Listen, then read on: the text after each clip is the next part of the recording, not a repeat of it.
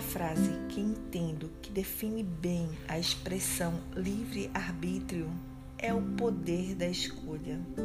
Certamente, no nosso cotidiano, usamos com muita frequência esse poder.